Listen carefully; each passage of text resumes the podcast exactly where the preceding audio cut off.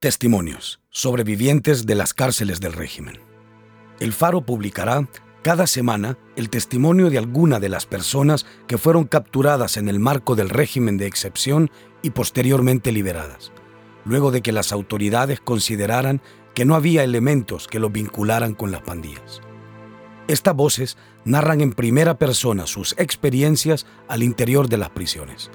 Aunque la mayoría pidió el anonimato por temor a represalias, el Faro ha recopilado, por cada uno de los testimonios, documentos y pruebas de distinto tipo que sostienen la verosimilitud de sus relatos.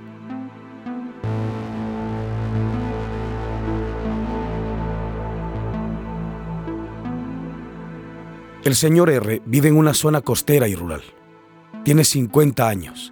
Trabajaba manejando una lancha para dar paseos a turistas.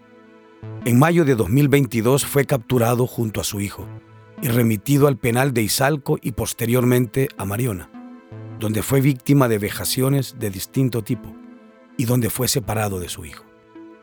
Al salir libre un año después de su captura, el señor R esperaba encontrarse con la noticia de que su hijo había sido liberado antes que él.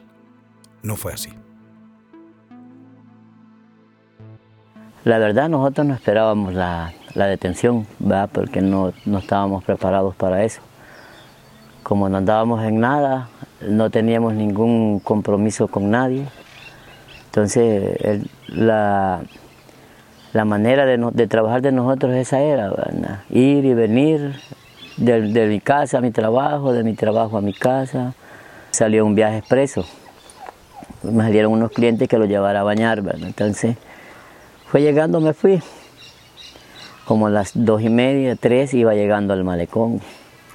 Entonces, este, ya yo vi que tenían un montón de gente este, allí en el muro, ¿verdad? con las manos en la nuca. No me imagino nada. Y cuando, cuando salí al embarcadero, bajé lo que eran las, personas, entonces, y llegó el, policía y me dijo, ¿estás detenido? Me dije, eso? No, porque ha señalado vas, me dijo. Entonces le dije yo, ah, bueno, entonces déjeme, déjeme parquear la lancha. Le dije, no, me dijo, no hay ningún problema y dejarla que ya no la vas a tocar, me dijo. Eh, la detención de nosotros fue como a las 3 de la tarde, 3 y media porque ya en la detención ya no había para dónde, ellos ya no porque la verdad le digo, este, salimos en los documentos, los, pidieron las declaraciones y que de dónde éramos quizás y salió, salimos limpios, como nosotros nunca habíamos tenido, bueno yo ni había visitado ninguna delegación de policía, jamás, jamás había visitado algo, nunca me había, tenido problema con nadie. Cuando vi llegar a mi hijo con mi cuñado, que lo llevaban ya activos también. Allí fue que me, me sentía morir, porque llevaban mis retoños para allá. Sí, estuvimos casi, estuvimos un mes juntos con mi hijo y mi cuñado. Entonces, el día domingo los trasladaron para, para Izalco de una, de una vez. Entonces, allí, ya, allí fue donde ya vimos nosotros la cosa más, más seria. ¿verdad? Lo recibieron mal, imagínense que caminamos de rodillas encima de unas piedras, que lo rompimos todas las rodillas, pues porque caminando entre grava, pues grava, imagínense, a mediodía en punto, se los metía la grava en las rodillas, aquí lo rompían, acá.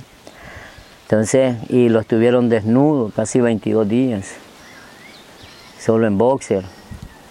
Los recibieron y vaya, los quitaron todo, porque los dijeron que que no íbamos a meter nada porque nosotros basura llevábamos para adentro, dijo la, los custodios, ¿verdad? Entonces, lo que fue, ustedes basura llevan, dijo, y ahí boten todo eso, dijo.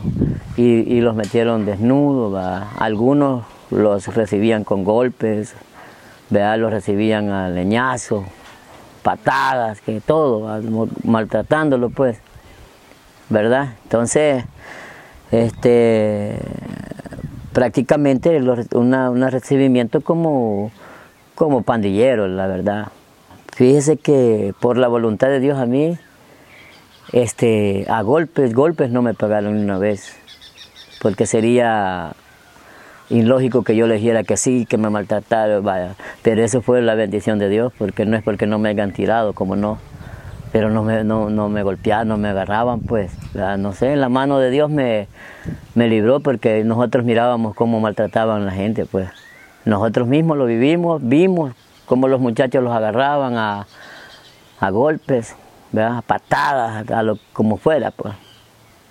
Entonces, el maltrato que vivimos, vaya, fue físicamente y, verbalmente, pues, este, va como animal, pues la, la celda este, sobre apoblada, no podíamos ni dormir porque no, podíamos ni acostarlos.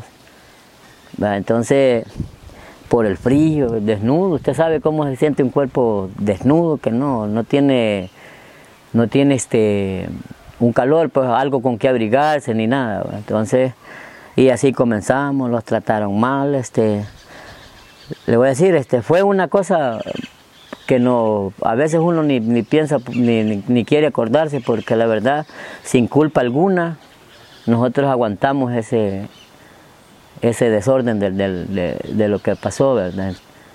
Siguieron y seguimos y los trasladaron para, para Mariona.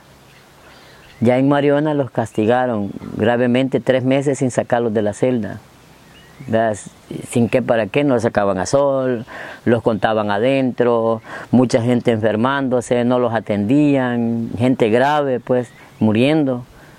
En vez de atenderlos les ampaban sus penqueadas, los acaban a bombear y la gente podrida pues, podrida de su cuerpo.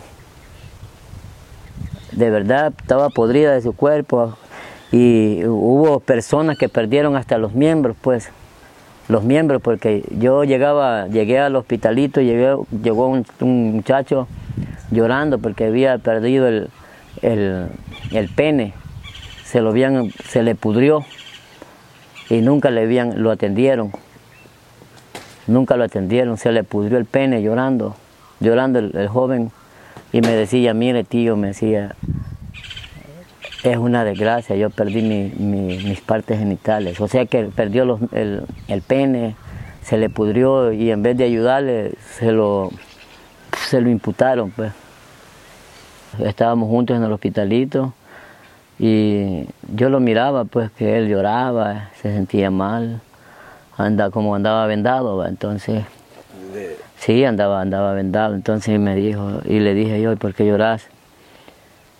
Y no me quería decir, entonces le dije yo, aquí todos estamos, una palabra, discúlpeme, estamos timados, le dije, va, porque es la palabra que ellos tienen allá adentro, estoy timado, tío, me dijo, este, perdí mis partes íntimas, perdí el pene, me dijo, porque se me, se me pudrió. Y dijeron que no me podían ayudar hasta que me lo, me lo imputaron, me dijo. Entonces, le digo que es una, una vida pues que uno llevó esos 12 meses y conoció cosas que no, no, estaban en, el, en la mente de uno, ¿verdad? Entonces...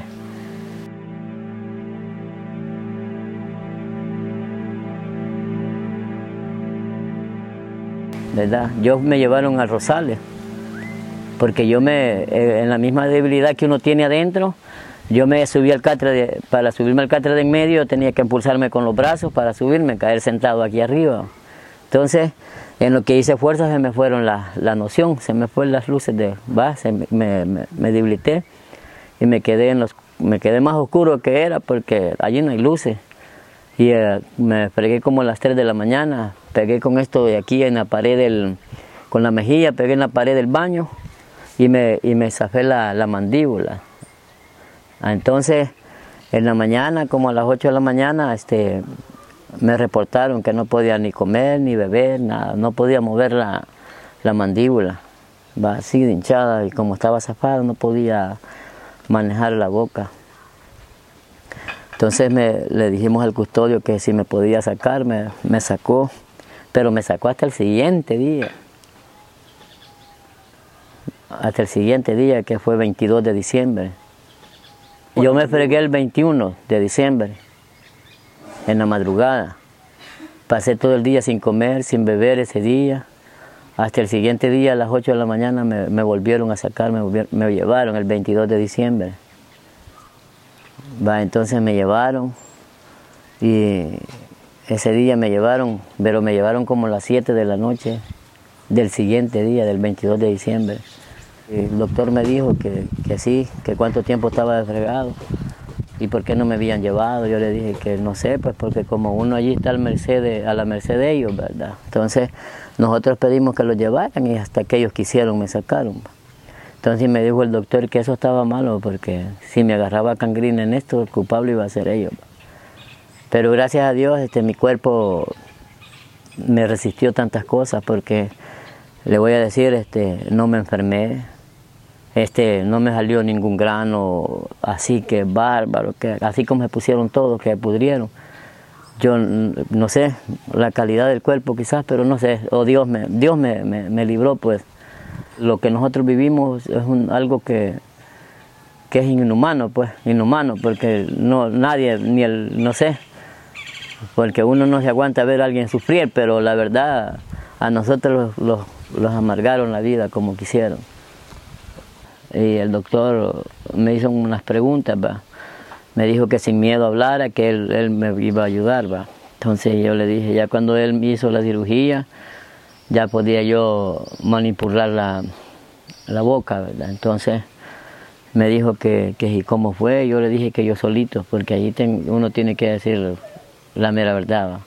Yo le voy a decir, este, le hicieron daño a mucha gente y mucha gente se, se murió por el mismo tanto la presión, la fatiga, el maltrato, y como eran enfermos crónicos. Entonces ellos se murieron, no, aguantó, no aguantaron la, como dijo el buen salvadoreño, no aguantaron el ácido, pues. Entonces es porque el maltrato era severo. Fueron meses, los meses más, más difíciles, los meses más duros, porque nosotros no podíamos ni ver a nadie, los sacaban viendo las paredes, los sacaban afuera agachados viendo el suelo casi la, cabeza entre las piernas, y nosotros solo escuchábamos los golpes, los, los gritos, no podíamos levantar la cabeza.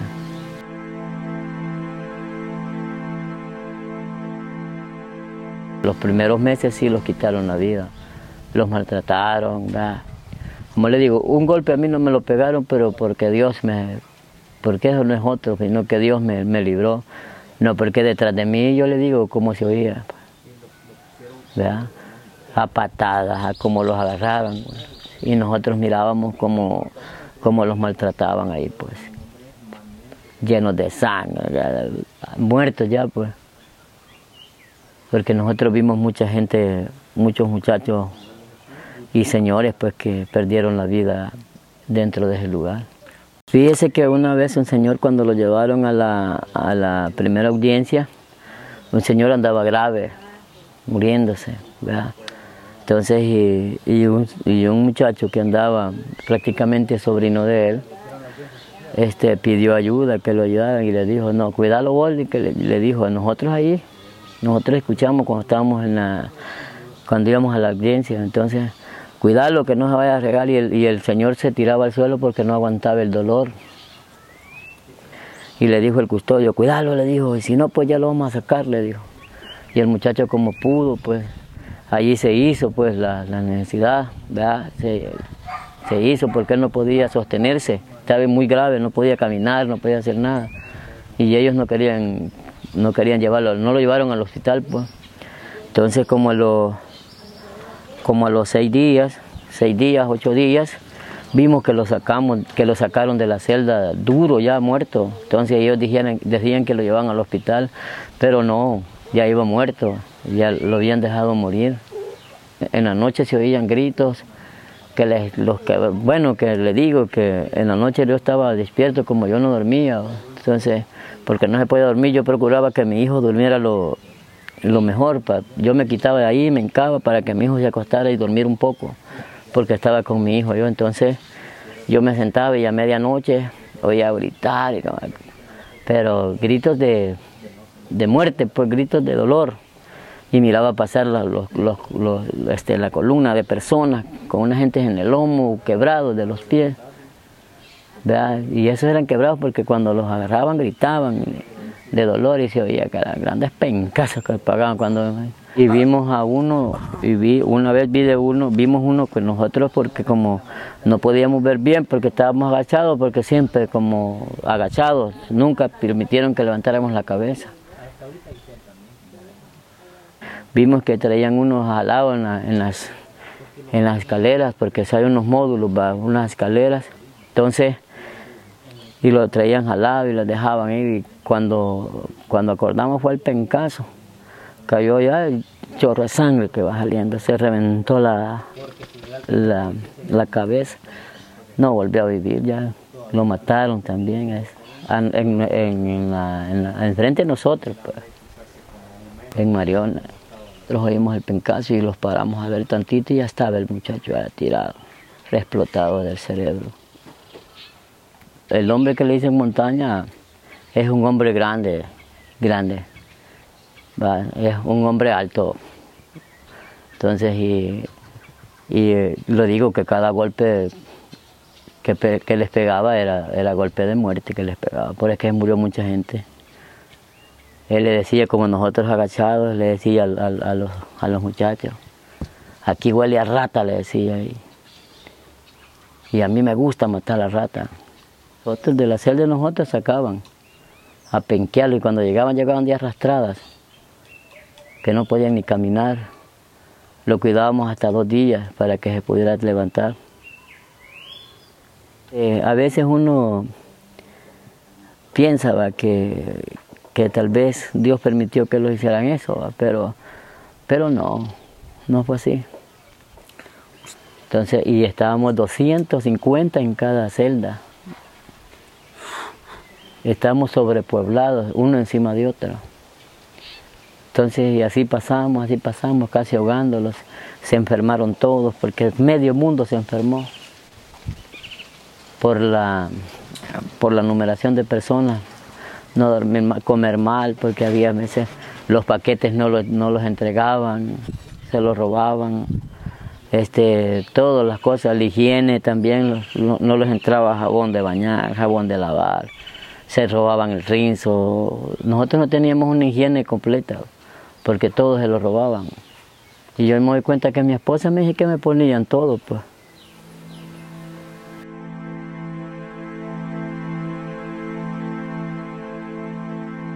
Yo luché por estar con mi hijo. Les pedía de favor que me cambiaran para la celda donde estaba mi hijo, ¿verdad? Que hicieran, y cuando, y cuando lo logré, a los ocho días me volvieron a despegar de él. Desde esa fecha ya no lo pude ver. Entonces yo prácticamente tengo como ocho, ocho, meses de no, de no ver a mi hijo. Un, día llegaron y ya hicieron el listado, ya tal, tal, tal, tal, fulano, fulano, fulano, y, se fue. Me lo sacaron de nuevo, me desprendieron de él. Lo vi la última vez en el sector 2, que llegaron ellos del 9, y le pedí yo al custodio, le dije yo que por favor hiciera el traslado, bien de mí para donde él o de él para donde mí. No importa el lugar que esté, le dije yo, lléveme. Y me dijo, es que no es posible, vos no vas a pedir aquí gustos, me dijo. Aquí estás preso, aquí no estás en tu casa, me dijo. Pero le estoy pidiendo una cosa humanamente, le dije yo, páseme para donde mi hijo. Y no quiso. Dijo un doctor que, a nadie tenían derecho de tratar de esa manera, porque ellos tenían restringida, restringido el maltrato al, ser humano, pero como los derechos humanos no los dejaban entrar, ellos hicieron lo que quisieron dentro de nosotros, adentro con nosotros, ¿verdad? Hicieron todo, porque no, entraban derechos humanos, no entraba nadie.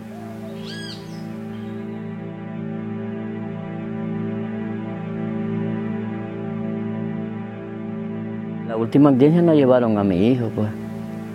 le dije al custodio Dios, mire, pero ahí dice que, mi hijo tiene que estar presente. Pero así que la hagan, me dijo, si así, si eso no importa, me dijo. Bueno, si usted dice, pues está bien. Y yo le dije al abogado que, no lo habían querido y la traen. La, jueza lo, nos dijo que, nosotros no los podía, este, ya eh, nosotros estábamos libres, lo único que la fiscalía había pedido otros días más No sé para qué, vaya. Y siete días, y otros días más hicieron siete meses. Y la carta de libertad mía está firmada desde el, 13 de, marzo y me sacaron el 9 de mayo. Vas a ver por qué tanto tiempo, pues. Porque hasta cuando fui a firmar eh, ya iba a tener problemas porque me dijo el, licenciado, pero usted salió el 13 de mayo, ¿por qué hasta ahorita viene? El 13 de marzo salió usted, me No, licenciado, le dije yo, yo salí el 9 de mayo a las 7 de la noche. Va a ser el polígrafo, fue, pasé, fui al polígrafo el 3 de marzo. bueno, me, anotaron, hice, hice la papeleta, la llené, el formulario y me llegó el licenciado a hacerme las preguntas.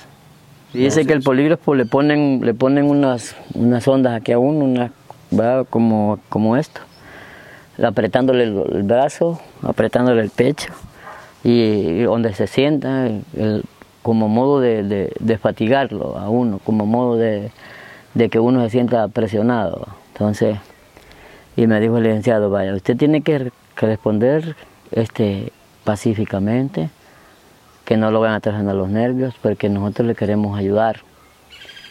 Pero si usted llega a mentir, pues lamentablemente no le vamos a poder ayudar porque lo va a detectar la máquina. Y le dije yo, mire licenciado, le dije yo, pero ¿y qué le puedo decir yo de mentira? No, no sé, no, yo no le voy a mentir nada porque yo no soy nada. Simplemente soy una víctima de, lo que el gobierno hizo hoy en esta época. Pero pregúnteme las preguntas que me va a hacer y yo se las voy a contestar. Entonces él me preguntó que si alguna vez había cometido homicidio eh, con un grupo de, delincuencial y le dije yo no, le dije. Como allí solo contesta sí o no va. Pero usted está procesado en el penal Esperanza, me dijo. Sí, le. ¿Alguna vez hizo alguna instrucción con el grupo delincuencial? No. ¿Alguna vez cometió robo? No. ¿Alguna vez extorsionó la gente de su lugar? No. ¿Cómo, nosotros, si nosotros esta gente la cuidamos mucho, pues? El, trabajo de nosotros es, subir, llevar y traerlas, llevar y traerlas. Ay, ya pues eso es todo, me dijo. Yo sin saber que estaba libre el, 13. A los 10 días del polígrafo me extendieron la carta de, de libertad, pero yo no sabía. No me fueron a decir nada, no me fueron a sacar de la celda, nada. Hasta que llegó mayo. El 9 de mayo me fueron a llamar a la una de la tarde. Y me dijo, me dijeron, este, fulano de tal, eh, pura, apúrate, apúrate, apúrate, que allá te necesitan. Ni me dijeron que estaba libre. Entonces, del penal yo salí de por pasar tanto y esperar tanto, salí a las cinco y media del penal, Para, para el penalito de, de, la, naval, y allí salí a las 8 de la noche. Allí fue el último filtro que pasé, que me desnudaron todo, me abrieron todo para ver si, si tenía algún la letra, algún número, no sé cómo, pues con lo que ellos piensan. Así fue mi, mi, mi salida y y me sentí triste porque yo mejor hubiera preferido que mi hijo hubiera salido. Y donde que me dijeron que estaba libre, pues le digo, me dolió mucho, pero así es, los planes de Dios. No se puede hacer nada. Yo, cuánto no hubiera querido que hubiera venido el primero, pues, para encontrarlo aquí. Porque estoy sufriendo más todavía. Viendo que en ese lugar se sufre y, mi hijo que ahí está.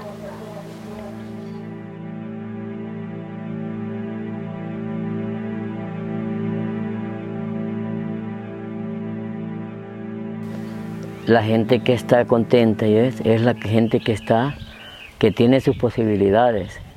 ¿Me entiendes? Son gente que están, son independientes y tienen sus recursos como vivir en este mundo. ¿Verdad? Porque le voy a decir una cosa, nosotros de pobres, este, con esfuerzo habíamos hecho el, ingreso que teníamos, con esfuerzo, con jarana, porque la gente piensa que uno trabaja y va, ah, bueno, va a estar prosperado, pero no saben si nosotros todavía debemos lo que tenemos. ¿verdad? Entonces, en vez de hacerlos un bien a nosotros, lo hicieron un mal, quedamos sin nada, quedamos comenzando de acero, ¿verdad? Entonces, la verdad le digo, la gente que nunca la han dañado, pues ella tiene razón cuando fui a firmar, me dijo, no esté pensando que usted esté libre, usted está libre, usted está procesado todavía. Incluso me dijo que no podía platicar con un penado, pero mi hijo es penado, perdón, con un procesado, y mi hijo es procesado, mi hijo ha estado conmigo, está preso, ¿cómo yo voy a ignorar a mi hijo? A mi hijo no, no, si mi hijo estaba estudiando y él dijo que me iba a ayudar en mi trabajo por, por la necesidad que había. Pero imagínense cómo está, me lo subieron, me lo llevaron a sufrir lo mismo que yo, porque al mismo tiempo no se merecía nada de esto. ¿Cómo pueden creer que yo no voy a platicar con mi hijo o no lo voy a abrazar? O ¿Cómo se ponen a creer eso? Porque así me dijeron que no podía platicar con un procesado, con otro que estuvo preso. Pero si mi hijo está preso, ¿yo cómo, cómo voy a hacer para no abrazarlo? Pues? es ilógico, yo siento que los están atropellando demasiado. Lo están quitando libertad que no pueden, pues. Porque imagínense que yo con mi hijo fuimos presos y yo como creo que yo lo voy a aguantar en mi casa y no, lo voy no, no me voy a juntar con él. Ese es ilógico, pues. Es inhumano. Me van a llevar preso porque no me voy a sostener. Me van a volver a llevar. Y viviendo en mi misma casa con mi hijo. No, no, yo no hay una, una cosa este, de, pues sí, de gente alentada. Yo los llamo como que están locos, pues, porque la verdad yo no voy a permitir que mi hijo, puche, que cómo lo voy a ignorar yo, hombre, si tengo ya un montón de tiempo. Dirían que viviera conmigo, imagínense si uno los hijos los, los ama mucho, pues.